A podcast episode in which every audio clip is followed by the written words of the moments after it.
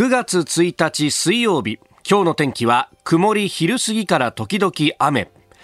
ニッポン放送飯田浩司の OK Cozy Up。朝6時を過ぎました。おはようございます。ニッポン放送アナウンサーの飯田浩司ですおはようございます。ニッポン放送東島衣里です。そうなんです。えー、今週1週間は新行市佳アナウンサーが、まあ、パラリンピックのね、えー、取材に専念しているということで、はい、この番組お休みをいただいておりまして、で、えー、日替わりでアナウンサーの方々にお手伝いいただいておりますが、今朝は東島えりアナウンサーです。お邪魔します。よろしくお願いします。また期待にたがわぬ白い筆。新業に怒られますから、もう新業がね、レポート頑張っていまして、はい、そうそうそうそろそろ疲れてるかなと思って、飯田先輩の写真を昨日送ってみたんですよ。ちょっと待って待って待って。交通費の生産をする後ろ姿を撮った写真をですね。え、嘘？撮られたの？そうなんですよ。マジで？はい。もうあの、月末だから一心不乱に交通費の、で、しかもちょっとあの、出張があったりなんかしてですね、はい、いろんな伝票出さなきゃなんない上に、その出張の経費の出所がちょっとイレギュラーで、これが何度も何度もですね、あの、まあ、いわゆる経理のような部署にですね、はい、すいません、伝票が記表できないんですけど、とか、なんか、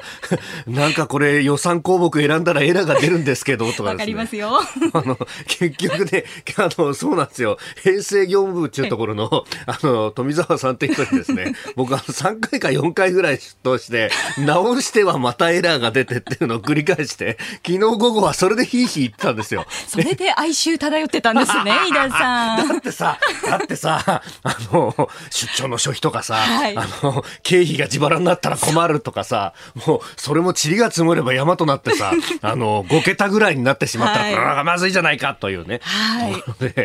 もうね、必死こいてやってたんで、もうそっちに集中して、俺が損する、俺が損するっつって。でもそれを見た新業からの返信が、なんでしょう、逆にエネルギーがそがれる気がする。いや、ちょっと、待て待て待て。おかしいなと思って。おかしいなじゃね。一生懸命やってる先輩をディスるっつうのもあれだし、なんか、そもそももらい事故っていうね。俺完全に何も考えてなかったのに 勝手に送られて勝手にディスられるっていうですね。そうです。ネットワークがありますからね、こ ちらには。こちらには、さりげなく脅してるみたいな、ね。いや、女性アナウンサーのこうネットワークは恐ろしいものがありますからね。あっという間に広まる。はい、そうだよ、あっという間に広まるといえばさ、私、あの今日ね、えー、佐々木俊直さんがコメンテーターで出ていらっしゃるんですが、はい、えー、前回の佐々木さんのご出演の時にですね、私生放送すっ飛ばしてるんですよ。というのは、あの、副反応がワクチンの出て、一日休んだっていうのがあったんですけど、あれもですね、あの、飯田が38度の熱を副反応で出して休んだぞっていうのがあっという間にこのアナルーム内に広まって、で、コンセンサスとして女性アナウンサーの皆さんが、あいつも見た目よりは若いっていうね。そうなんですよ。そうなんですよじゃないさんがね、おっしゃってました。あの那須さんが、あなた若かったのね。って言って。ごめんなさいね、熱出している時に私たちちょっとだけクスッと笑っちゃって。ちょっとじゃねえ。ゲラゲラ笑ってたんだろうって。頑張りました。えー、きっとこのオープニングで喋ってることもですね、はい、あっという間に広まるんだろうなというね、感じもありますが。はい、さああ、ここで電車に関する情報が入ってきております。はい。はい、JR 両毛線ですが、岩宿駅でのポイント故障の影響で、伊勢崎駅と桐生駅の間の上下線で現在運転を見合わせています。JR 東日本によりますと、運転再開の見込みは立っていませんので、ご利用の方はご注意ください。うん、この時間だとね、通勤通学の足として、うん、そう、あの、昔、この両門線にですね、青春18切符の旅で、はい、ちょっとあの、関東の、こう、外側をこう、演習のように回る路線を乗ってみようと、この関東平野の広さを実感してみようという旅で、で、あれ、あの、まず常磐線でですね、えー、水戸まで行って、そこから水戸線っていうのでこう行っで、で、さらにその先がですね、えー、あれは小山だったかな？小山からこう、小山で乗り換えて両門線に乗るわけですよ。で、そうすると今度はあの、高崎とかね、前橋の方にこう、ぐるーっと行くという形になるんで、両門線乗ったんですけど、まさにね、この桐生駅のあたりから学生さんいっぱい乗ってきて、なんか、これ通勤通学の足として使われてんだなって実感したんですけど、あ今日はね、まあ、この新学期始まるところで、ちょっとね、あの、いきなり、規制にそがれるような形になっちゃいますけど、あの、周辺お住まいの方もちょっとね、あの、この路線が止まってしまうとなかなか代替でっていうのが難しいかもしれないんですけど、まああのバス使ったりとかね、あるいはお車でっていう形になるかもしれませんがちょっと早めに出た方が良さそうです。はい、お気をつけください。まねえー、また、あの情報入り次第お伝えしてまいります。あなたの声を届けます、リスナーズオピニオン。えー、この傾向ジアップは、リスナーのあなた、コメンテーター、私、田新業は、あ今日は東島アナウンサー。好きですね、新業。これ、習い性ってものがあるなというですね。えー、今まで注意してきたんだけれども、2週間経つと、なんか、注意力が散漫になってくるそろそろ恋しい頃ですよね。そんなことないですよ。えー、みんなで作り上げるニュース番組です。ぜひメールツイッターをお寄せください。えー、今朝のコメンテーターはジャーナリスト佐々木俊直さんです。6時半過ぎ、新業アナウンサーの東京2020パラリンピックレポートございます。そして7時台取り上げるニュース。えー、まずは菅総理9月中旬に解散の意向というような記事が出てきております。えー、それから来年度予算案の概算要求過去最大とされています111兆円と、えー、それから自衛隊機アフガンからの撤収決定というニュース。えー、そして7時26分頃ニュースキーワードのゾーンは防災週間の特集、えー、NHK と民放連の共同キャンペーンラジオの証言災害を語り合う、えー、今日は FM 熊本の松田由香アナウンサーに出演いただいてリポートいただきます、えー、そして7時40分過ぎスクープアップのゾーンでは子宮頸がんワクチンについて、えー、積極的干渉接種を進めるということを正式に検討するということが出てきております。ここが気になるです。スタジオ長官各紙入ってまいりました。えー、アフガンからのアメリカ軍の撤退、えー、これは昨日ですね、この番組でも、えー、速報という形でご紹介をいたしましたけれども、まあ、新聞は昨日の朝刊間に合っていなかったということで、えー、一面トップ、朝日毎日、それから日経と3紙一面トップです。アメリカ軍アフガン撤退と、えー、最長の戦争20年終結というふうに見出しが出ております。えー、それから毎日新聞は20年戦争アメリカ幕引きアフガン撤収完了と、えー、日本経済新聞アメリカ軍アフガン撤収完了20年戦争米、えー、アメリカ敗北と、えー、いうふうに出ております。まああのー、宣戦布告からの戦争というようなですねまあかつてのその国際法上のというような、えー、形のものだったのかどうかということがあるんでまあ最長がだったかどうかというのはかなり議論があります。それこそ20年間駐留してたということですがまあ中留米軍がいるということことであればですね、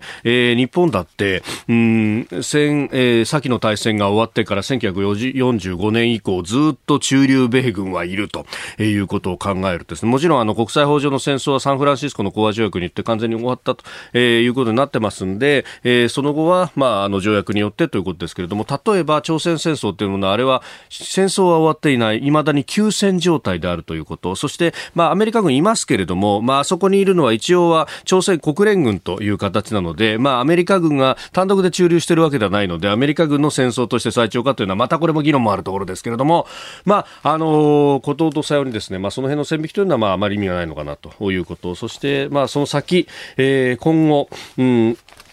まあ、日本でいうとアフガンにいまだ残されている日本への協力してくれた方々をどうするというのは非常に議論、えー、しなければいけないしずっと支え続けなければいけないというところでもあろうと思います。まあ、後ほどね、えー、このニュース特に自衛隊機アフガン撤収というところは佐々木俊直さんとも深めていこうと思っております。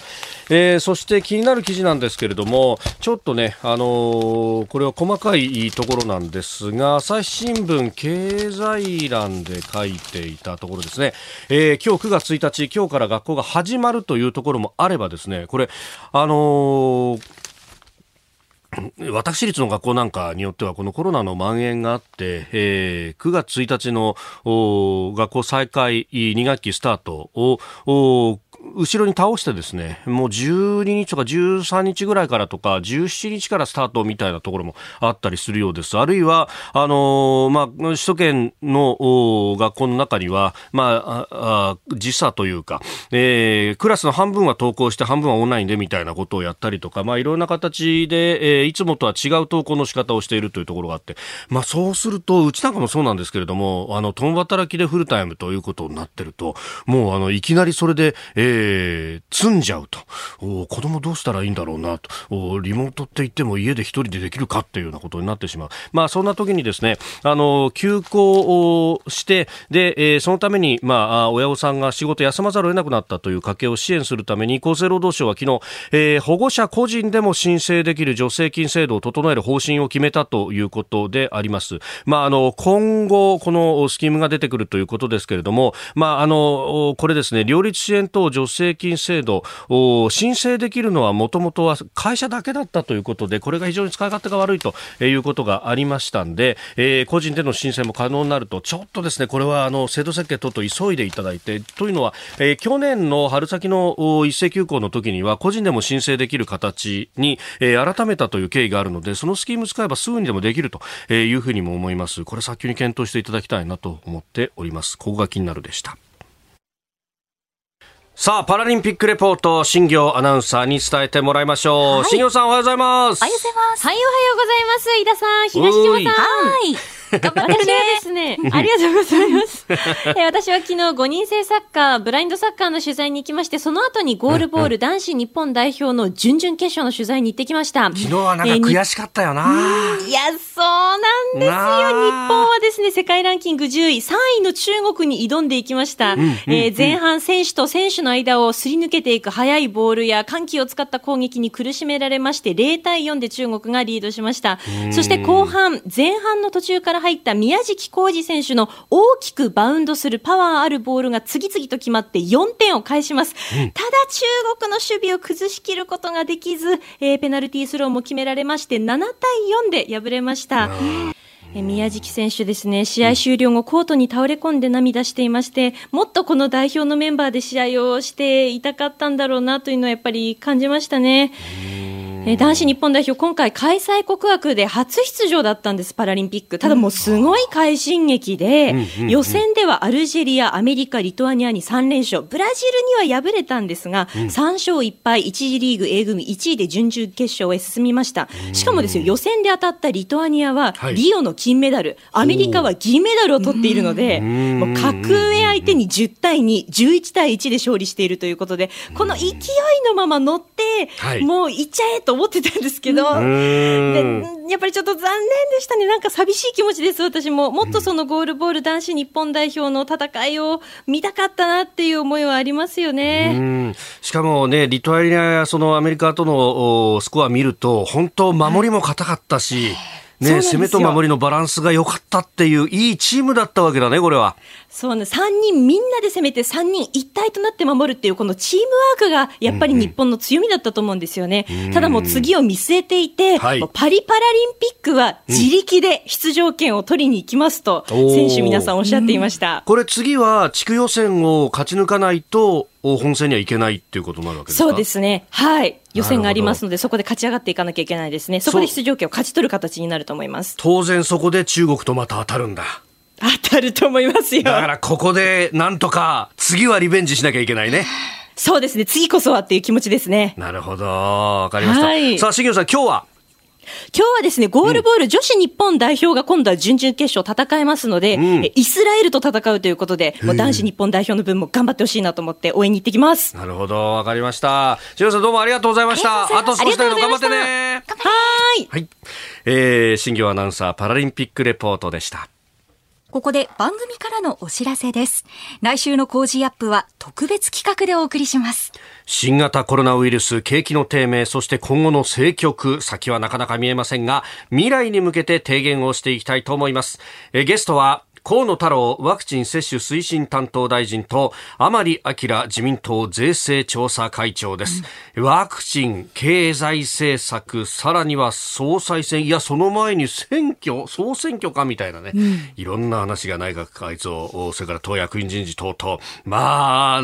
ちょっとね生臭い話がいろいろ出てきております、えー、できる限り伺っていきたいと思います、はい、えー、そしてコメンテーターの方々いつもより早い6時台の前半からの登場です。月曜日ジャーナリスト須田慎一郎さん火曜日自由民主党参議院議員青山茂春さん、え、水曜日数量政策学者高橋洋一さん。木曜日外交評論家内閣官房参与三宅邦彦さん、え、金曜日は明治大学准教授で経済学者飯田康之さんです、え、千葉の新米100人の方にプレゼントもございます。来週9月6日からの OK 工事アップも何卒よろしくお願いします。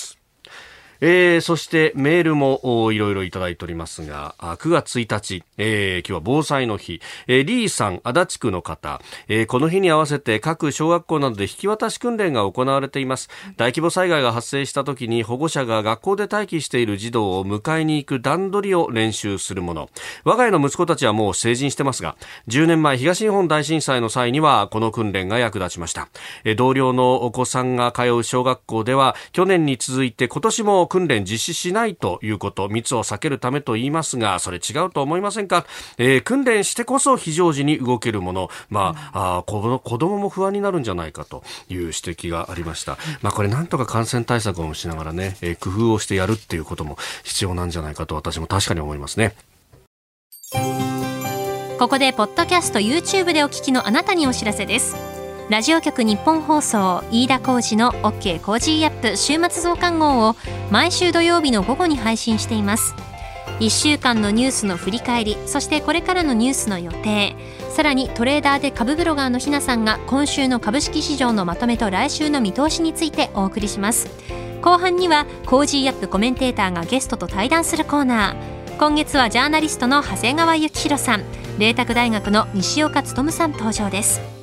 朝鮮半島問題韓国をテーマにお送りします。週末もぜひチェックしてください。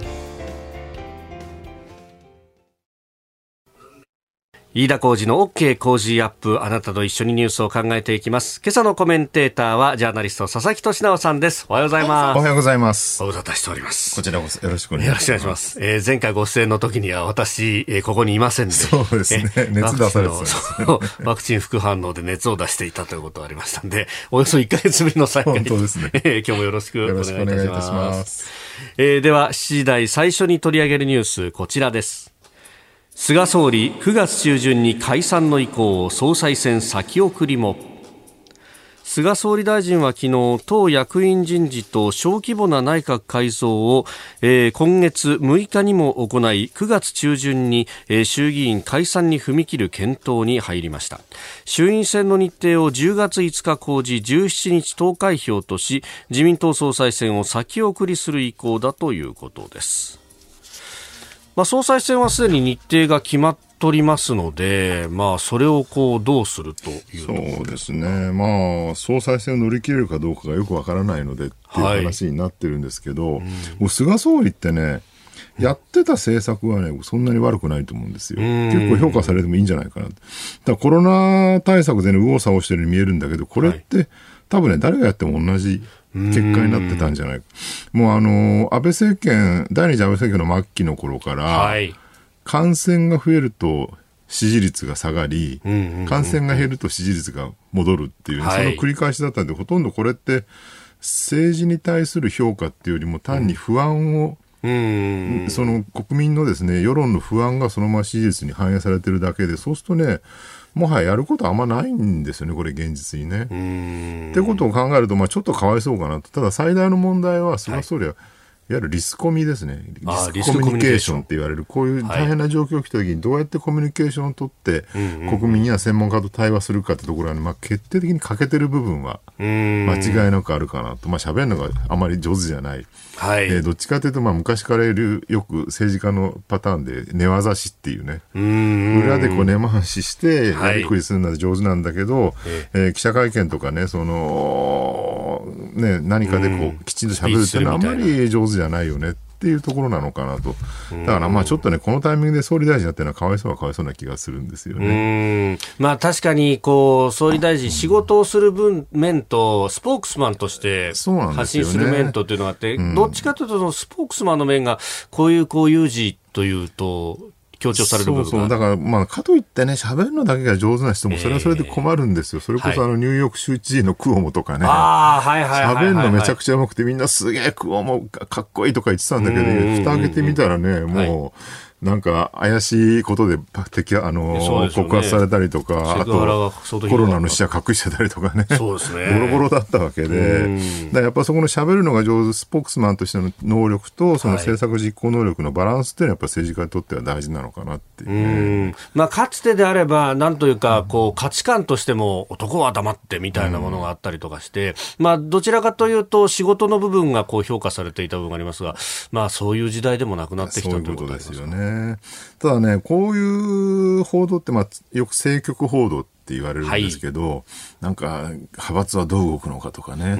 うんうんうん、二階はどう、何して誰と仲良くて密談して誰と話してんだとか言うんだけど、うん、こういう報道もね、僕言ってみれば、ある意味昔のあの選挙とか政治がエンターテインメントだった時代の名残だなと思ってるんですよ。もうまるで映画の仁義なき戦いを見るように、はい、誰と誰が繋がってるのが面白いっていうね。うんうんうん、ただ今コロナなんか典型なんだけど、あるいはまあ長引く不況の話とか、やっぱ生活に密すごい政治が直結してると、うそういう状況の中であんまりね政局エンターテインメント言っててもしょうがないし、どっちかと僕はその菅政権も末期に近いんだとすれば、はい、次誰が総裁総理総裁になるかによってねどうやってその政策とかあるいは政治理念ですよね、が変わるのかってところをきちんと見ていかなきゃいけないんじゃないかなっていう。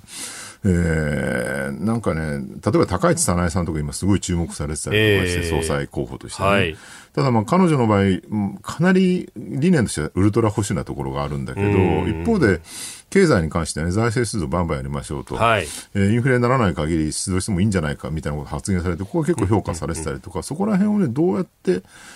彼が、彼女がね、彼彼ら彼女がですね、そう自分の政治理念を実現してくるのかってところを、もうちょっと議論した方がいいんじゃないかなってね、政局だけやっってるのはね、ちょっとなんか僕は報道としては、物足りない感じがしますよね。まあ、で特に、やっぱりこれだけ不況が長引いてきている、うん、特に若年層にとっては経済政策っていうのが大事だっていうのは身に染みてるところがありますよね。そうなんですよね。だから本当に就職率がちゃんと維持されるのかとか、はい、失業率がこのまま維持されるのかみたいなところみんなすごい気にしてるから、それをやってくれる人かどうかっていうのをね、見極める、その見極める情報をちゃんと提供するのがメディアの役割だと思うんですよね。もう二階さんが誰と密談してたか僕はどうでもいいと思うんだけどね。おはようニュースネットワーク。取り上げるニュースはこちらです。来年度予算案概算要求過去最大の111兆円。国の来年度予算案の編成に向け各省庁は31日までに財務省に対し概算要求を提出しました。その結果来年度の予算案の概算要求は社会保障費などの増加を背景に一般会計の要求総額111兆円余りと過去最大になっております。えー、医療、介護など社会保障費が高齢化に伴って増え続けているということで、えーまあ、そのあたりで増えてきているということのそうですね、まあ、新聞各紙見ると、案の定、うん、ね、もう無限に増え続ける財政、はい、これで大丈夫なのかみたいなようになってるんだけど、必ずしも世の中全体がそう見てるかってそうでもなくて、先週ね、ウォール・ストリート・ジャーナルが、はいえー、これ日本語版のタイトルですけど、日本の巨額債務、アメリカの支出拡大が向かう未来かっていうね、記事書いてて、要するに、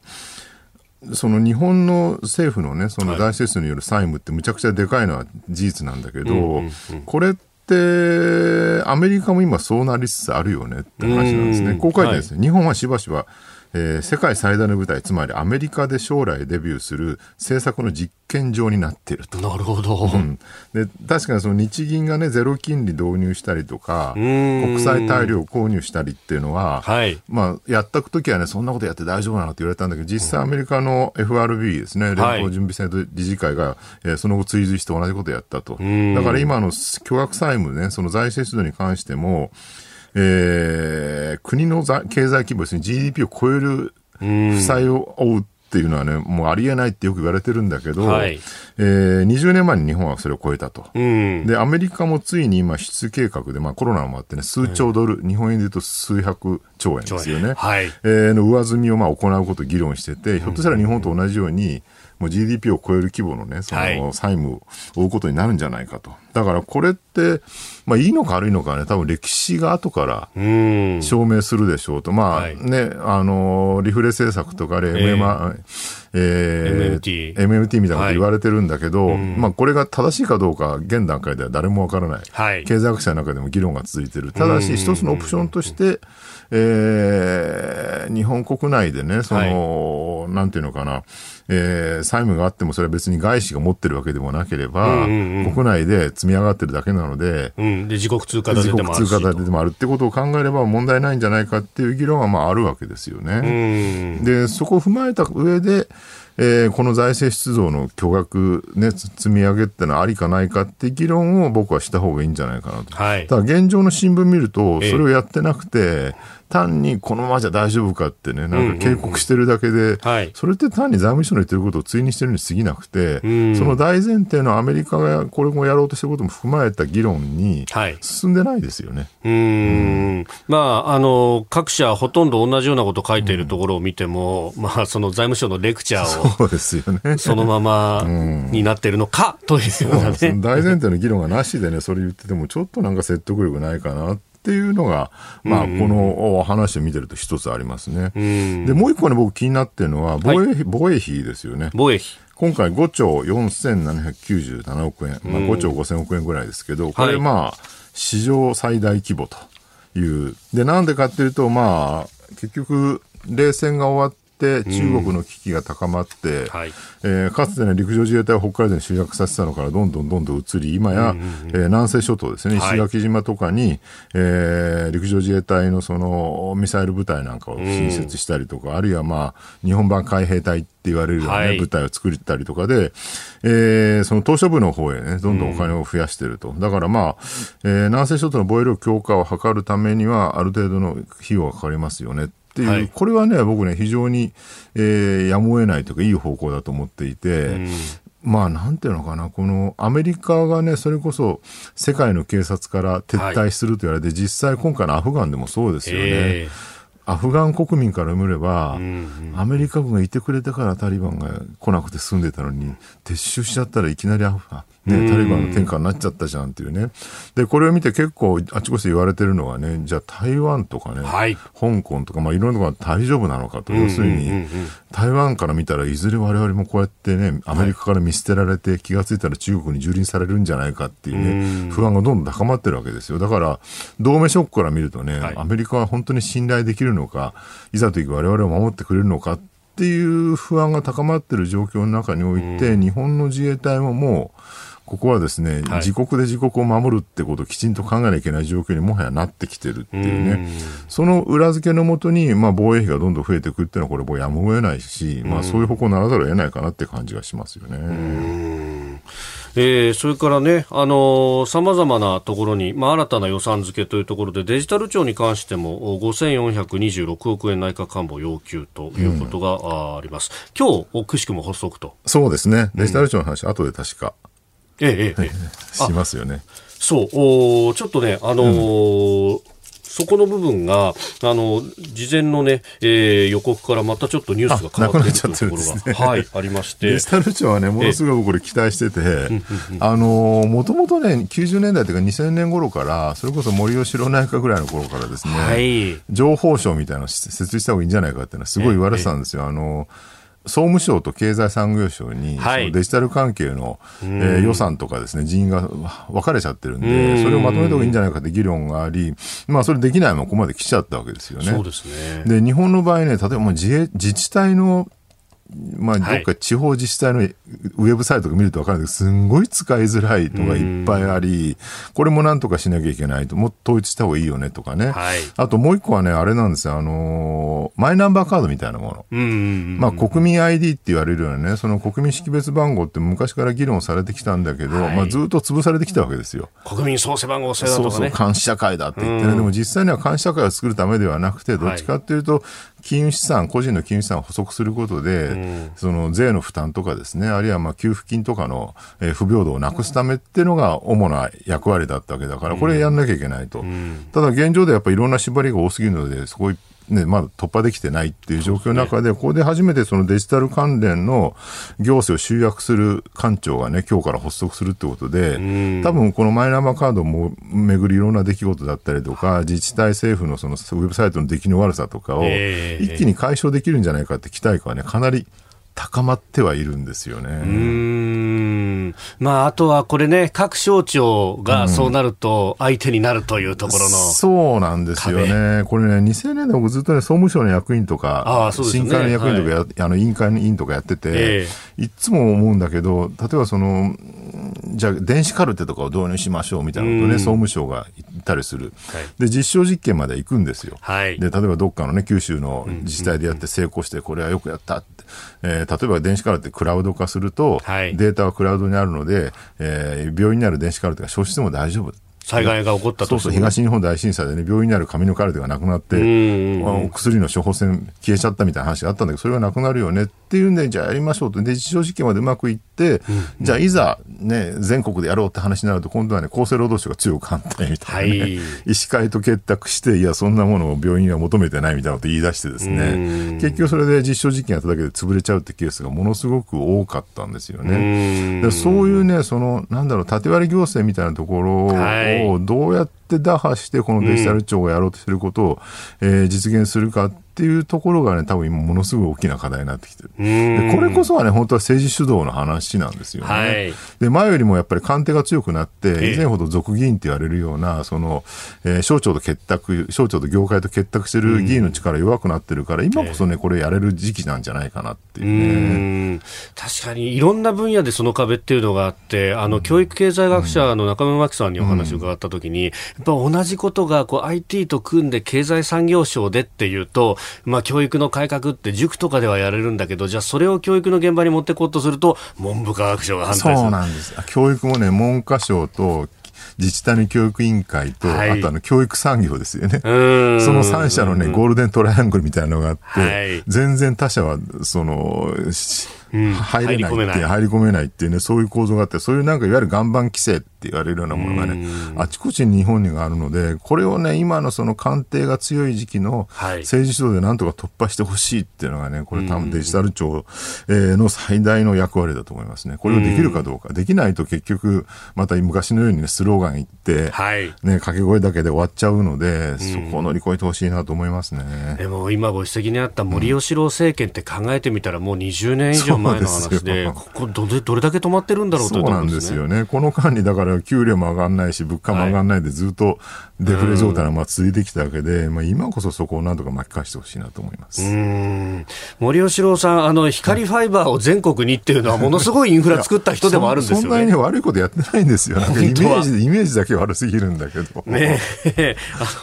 ちょっと口が滑っちゃうところがあって。それはね、菅さんと同じでイメージとか喋りが下手なので、なるほど評価されてないっていう、もう典型的なパターンですね。今週この時間は防災週間に合わせまして NHK 民放連共同キャンペーンラジオの証言災害を語り合うと題しまして1週間にわたって全国各局のアナウンサー記者の皆さんに災害の経験今後の備え伺ってまいります。今朝は熊本であります。熊本県と言いますと2016年、まあ、今から5年前、えー、熊本地震がありました。そして去年も令和2年7月豪雨の水害など、えー、大災害害に相次いで見舞われております、えー、そこで今朝は FM 熊本で熊本復興応援プロジェクト WIZ という、えー、災害を経験した方の声を残していく番組をご担当松田由香アナウンサーに伺ってまいります。松田さんおはようございます。おはようございます。よろしくお願いします。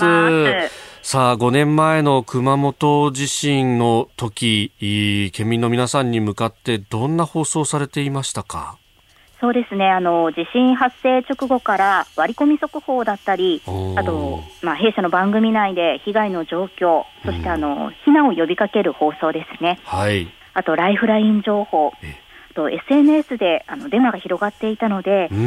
マへの注意を呼びかける放送なども行いました。いやあの時は本当、動物園から猛獣が逃げ出したとか、い。ろんなデマが飛び交ってましたよね、はい、そうですね、やっぱりこういう SNS とかが流行り出した頃の災害でしたので、えーえー、そういったところもですね気をつけるように呼びかけていきました。いやしかし、あの地震っていうのは、震度7が立て続けに2回起こったっていうね、これはこう県民の皆さんもお本当よく覚えてらっしゃる方も多いと思いますがどうですか？松田さんご自身備えだとかというのは行ってらっしゃいますか？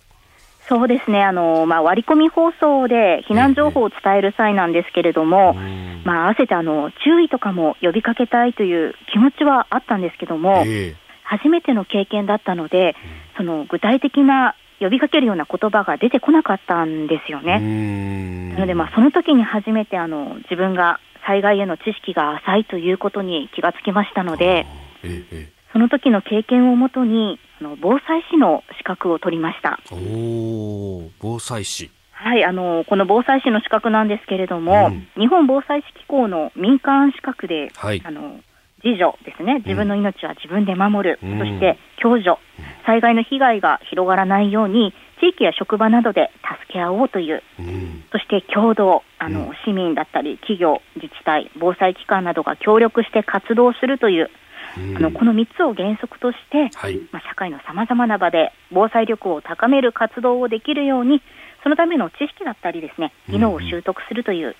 資格なんですけど、まあ、簡単に言うとあの、地域や社会の防災リーダーという感じですね。うん。これ結構多岐にわたっていろんなことを学ぶんですよね。そうですね、もう、うん、あの災害が起きた時だけじゃなくて、えー、あのまあ、平常時ですね、何もない時などでも活動できるように、いろんなことを学びましたね、うん。これ、実際、熊本では防災士の方々って、いろんな活動されてらっしゃいますか？はい、あのー、結構多いのがですね、あの地域の自主防災クラブを結成して、あの日頃から住んでる地域の防災活動に貢献している方というのが多いんですね。はい、地域の自主防災クラブなんですけども、えあの自分たちが住む地域は自分たちで守ろうというこういう意識を持ってですね、はい、あの住民が地域ごとにこう団結をして、うん町ぐるみで自主的に防災活動を行おうという集まりなんですよ。あそうすると自,、はい、自主的に訓練をしたりとか、あるいは、はい、あの避難をじゃあする時の誘導とかそういうようなこともやってらっしゃるんですか？そうなんですよ。ただですね、やっぱりあのそういう活動もなんですけれども、ええ、平常時もっと違う活動もありまして、え、例えばですね、まあ、具体的にとある地区なんですけども、うん、月に2回あの資源回収を行って、はい各世帯をこう回っていくことで、どのうちにこの高齢者がいらっしゃるのかとか、はい、体の不自由な方が住んでいらっしゃるのかとか、うんうんうん。災害が起きたときに支援がこう必要な方を事前に把握しておいて、うんうんうん、お互いにこう見守る関係を作っていったりですね。あと、はい、あとその集めた資源はあの回収業者に持ち込んで、はい、そのお金であの必要な物資だったりとか機材を買っていざという時に備えてらっしゃるんですよ。なるほどね。普段の活動とも、はい、あの同じ地平でつながってるわけですね。そうなんですよ。はい。また別の地区はあのお花見などを行ってですね、ええ、集まって、でその時に防災用具の使い方だったりとか、防災食の試食を行ってるんですね。なるほどね。それで顔が見える関係を作っておくと、ああの人いないっていうのがすぐ分かったりなんかするわけですね。そうなんですよ。あのそれが分かっておくと、あのいざという時のあの避難活動だったりとか、救出活動もですね。スムーズにいきますので、なるほど。知らない人に助けてもらうより、少しでもこう顔なじみの人が来てくれると安心度が違いますよね。あの松田さんご自身、この防災士資格取って放送にも変わりましたか？そうですね。やっぱりあの普段から日頃の備えというものを放送で呼びかけるようにしています。やっぱりはいあのなんかまあ特別なことをしなくてはならないと思いがちなんですけれども、うんうん、ちょっと工夫することでですね、うん、やっぱりそれも備えにつながりますので、そういったことの大切さを訴えるようにしています。はい、わかりました。すみません時間が来てしまいました。松田さん、はい、あのいろいろありがとうございました。またいろいろ教えてください。はいはい、ありがとうございました。ありがとうございました。FM 熊本松田由香アナウンサーに伺いました。続いて、ここだけニューススクープアップです。この時間、最後のニュースをスクープアップ子宮頸がんワクチン積極的積極的接種を正式に検討へ田村厚生労働大臣は昨日の記者会見で子宮頸がんを防ぐヒトパピローマウイルスワクチン HPV ワクチンについて積極的な接種呼びかけ接種勧奨を再開することを検討すると正式に表明しました、えー、専門家に議論いただくことが必要になるなるべく早く検討していきたいと語っております。なるべく早くということで、具体的なね、えー、期日というものは出てこなかったわけですね。まあ、コロナが落ち着いてからみたいなことをおっしゃってて、はい、大臣はね、コロナが落ち着くって一体いつなんだよって、えー、医療クラスターからかなり突っ込みが入ってますけど、まあ、うん、ワクチン関連のね、厚労省の部署が忙しいっていうのもあるかもしれないんで、ここはちょっとあんまり、えー、非難しないでですね、もう少し待った方がいいのかなって感じはするんですけど、はい、この子宮頸がんワクチンがその積極干渉されてない問題っていうのは、もう完全なる報道被害100%間違いなくメディアの被害だ。って各国、先進国すべて、もう80%、90%打ってんだけど、日本だけ1割以下ですからね、打ってる人がね。そうなんですよ、ね、で、そのおかげで年間2万人近い、はい、えー、発症者が出て、3000人ぐらい亡くなってるっていう、毎年ですよ、3000人。コロナどころじゃないぐらいの、えー、えー、規模で、で、これ何がきっかけだったかと、まあ、2012、3年ぐらいですかね。はい、えー、まあ、ワクチン、その子宮頸がんワクチン打った後にに死んだ人がいるっていうので、えー、死んだ人じゃなくて、あの、被害が出てる人ですね。神経症状とか出えー、後遺症が出る。後遺症が出るっていうのを、はい、まあ、市民団体みたいなところが言い出してですね、うん、それを新聞各紙がもうキャンペーンのように、特に毎日朝日ぐらいですね、はい、え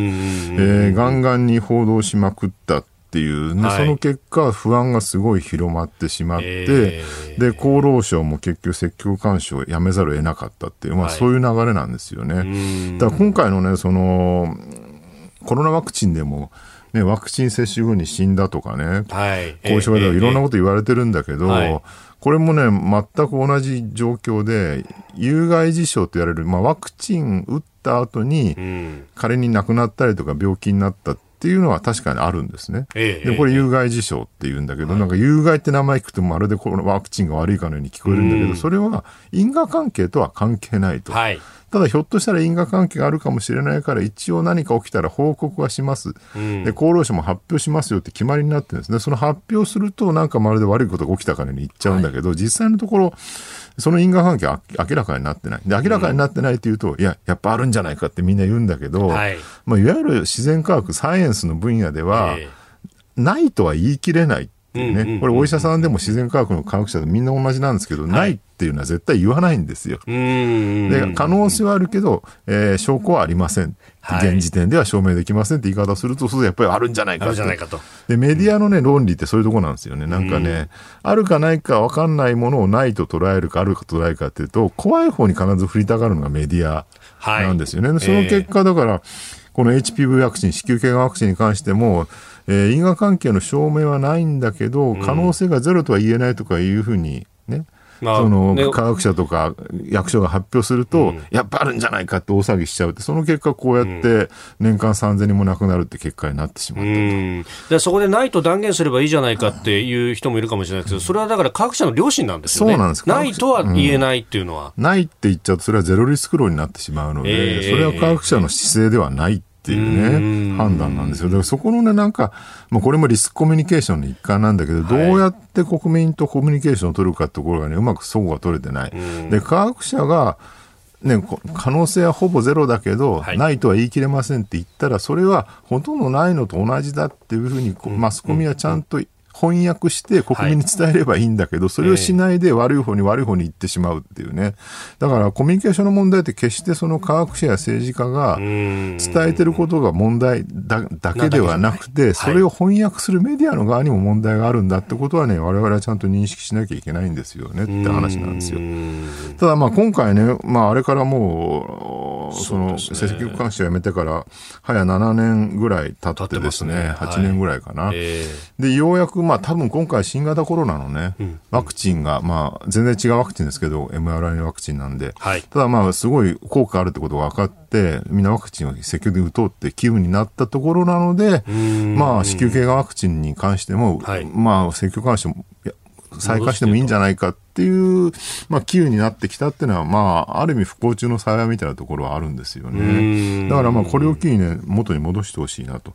で、これね、一個だけ伝えておきたいのは、現状かといって、打てないわけではないんです。うんうん、ただ、積極的に進めてないだけで、積極的に進めてないで仕組みは残ってる仕組みは残ってるで、実際ね、高校1年生までだったら、無料なんです。で、高校1年生まで無料なんだけど、これ3回打たなきゃいけないんですね。で、3回打つのに6か月かかるんです。2か月ごとに打つから。なるほど、うん、間を空けなきゃいけないそうそう。で高校1年生中に終われば無料で済むってことは、はい、高校1年の3月までに終わらせなきゃいけない。ああそっか2年生になる直前ってことは今何月ですか、はい、今9月になった今日から9月。そうですね。で9、10、11、12、1、2でええええええ要するに、今月中に打ち始めれば、3月中に終わる。そうすると無料で済むんですよ。だからね、あの、このラジオを聞いて、えー、子供さんもしくは親戚に高校1年生の娘さん、まあ男でもいいんですけども、はい、いる場合は、今月中に打てば無料だよってのはちゃんと認識してください。ね、ちなみにこれ、有料で、自費で打つと1回1万5千円。ああ、で3回打つと3回打つと4万5千円で結構な負担。これがね、1年生まで無料だっていうね、ことは知っておいた方がいいかなっていう感じですね、えー、今は小学校6年生から高校1年生の女子を対象として定期接種という形で、まあ、公費で負担でという形になっております。まあ、諸外国だと男の子にも打つことによってというのが、ね、あの言われてるんですが、今は現状、日本ではあの女性が出るのは女子のみ、ね、そうですね、まあ、子宮頸がんワクチンは、ね、もちろん女性の病気なんだけど、はい、この HPV ワクチン自体は、まあ、男性にも結構いろんな病気を防ぐ有効な、うん、あの能力があるって言われてるので、まあ、男性も打ってもいいかなと、僕の方がちょっと打とうかなと最近思ったりしてるぐらいなんですけれどもね。まあ、この本当、コミュニケーションの問題と、そしてまたあのネット上だと、この、あの結構ね、これがまた誹謗中傷につながってしまうというような。そうなんですよね。反ワクチンね、なんでこんなに反ワクチンの人っていつまでも亡くならないんだろうっていう。う今回の新型コロナもそうですけど、ウェルメクチンみたいなね、効果のはっきりしない、投薬に関してはやたらと積極的な割には、なぜかワクチン嫌がるっていうね、どっちも異物をし身体に入れるって意味であんま変わらないと思うんだけど、なぜかワクチンって嫌われるって、これ不思議な構造ですよね。しかも、ね、生ワクチンって mRNA ワクチンの仕組みの違いとかもいろいろ説明されていて、はい、mRNA ワクチンが全然ね、その、遺伝子を改変したりとかするはずじゃないっていうふうに、あんだけ説明されてんのになんか遺伝子変えられるとかいろんなこと言う人が出てくるっていうね、なんかね、本当に日本って、今の日本ってね、まあ前からそうですけど、科学のコミュニケーションが本当に不在だよなっていうね。これはね、僕、元新聞記者なんでよくわかるんですけど、メディアの人間が科学が苦手っていうね。苦手。サイエンスがとても苦手っていう、この辺に起因する部分はあるんじゃないかなっていう。科学は人を幸せにしないとかね、言ってればなんか、言った気になるみたいな、昭和の感覚みたいなのが未だに残ってる部分があって。近代文明を否定から入るとかっこいいみたいなもの、ね、多分ね、公害問題とかに、源があるんじゃないかと思うんですけどね、なんか科学を突き進めると、ああいう公害起きてね、源みたいな起きちゃうみたいなこと言ってると、なんか、社会正義にのっとったみたいな気持ちがあるもんだから、もはや安納事件からもうね、50年ぐらい経ってるにもかかわらず、いまだにその機運がね、残ったままになってるって感じですよね。えー、今日のスクープアップ子宮頸がんワクチン積極的接種正式検討へというニュースそして、えー、メディアというところをお話しいただきました特報禁断の衝撃作公開。決戦は9月じゃ玉取ったる赤坂や六本木が何者もじゃい。あの大物が続々と登場。あの甘利先生が直々にお出ましとはの。おおワクチンじゃ。ワクチン持ってこい。河野のおじきに恥かかせるわけにはいかんのじゃい。一都三県東京神奈川千葉埼玉を巻き込んだ血で血を洗うラジオ界の構想が勃発。聞いとるやつは全員集合じゃ。とにかく頭数揃えるんじゃ。ポッドキャスト YouTube 何を聞いても一緒じゃ。ここでは戦う番組しか生き残れない。しのぶの言わず飯田浩二の OK 工事アップを聞いたと言うんじゃ。平日の朝6時から8時の2時間日本放送じゃ聴取者には豪華特典もプレゼント。聞いたリスナーのために千葉の米100人分集めとったで。ワクチン経済総裁選河野太郎大臣甘利明税調会長も登場。コージー未来提言日本放送で9月上旬公開。聞かない奴は豚まご叩き込んじゃる。ええな飯田浩二アナウンサーもちょっとだけ出演の映画、古老の地レベル2絶賛公開中です。こちらもぜひご覧ください。